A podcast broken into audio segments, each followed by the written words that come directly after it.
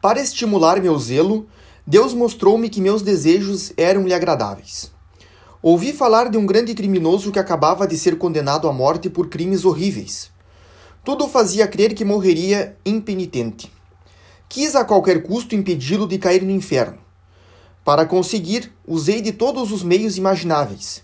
Sentindo que de mim mesma nada poderia, ofereci a Deus os méritos infinitos de Nosso Senhor, os tesouros da Santa Igreja, enfim, Pedi a Celina para mandar celebrar uma missa nas minhas intenções, não ousando pedi-lhe eu mesma, temendo ser obrigada a dizer que era para Pranzini, o grande criminoso.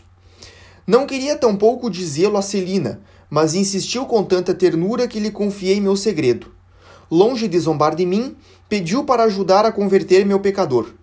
Aceitei com gratidão, pois teria desejado que todas as criaturas se unissem a mim para implorar a graça para o culpado. No fundo do meu coração tinha certeza de que nossos desejos seriam atendidos. Mas a fim de ter coragem para continuar a rezar pelos pecadores, disse a Deus estar segura de que ele perdoaria o pobre infeliz Pranzini, que acreditaria mesmo que não se confessasse e não desse sinal nenhum de arrependimento.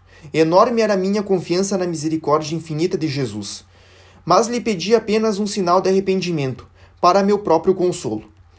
Minha oração foi atendida ao pé da letra.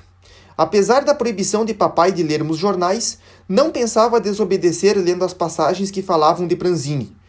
No dia seguinte à sua execução, caí-me às mãos o jornal Lacroix. Abro apressada e o que vejo? Ah, minhas lágrimas traíram minha emoção e fui obrigada a me esconder. Pranzini não se confessou. Subiu ao cadafalso e preparava-se para colocar a cabeça no buraco lúgubre, lúgubre quando, numa inspiração repentina, virou-se, apanhou um crucifixo que lhe apresentava o sacerdote e beijou por três vezes suas chagas sagradas. Sua alma foi receber a sentença misericordiosa daquele que declarou que no céu haverá mais alegria por um só pecador arrependido do que por noventa e nove justos que não precisam de arrependimento.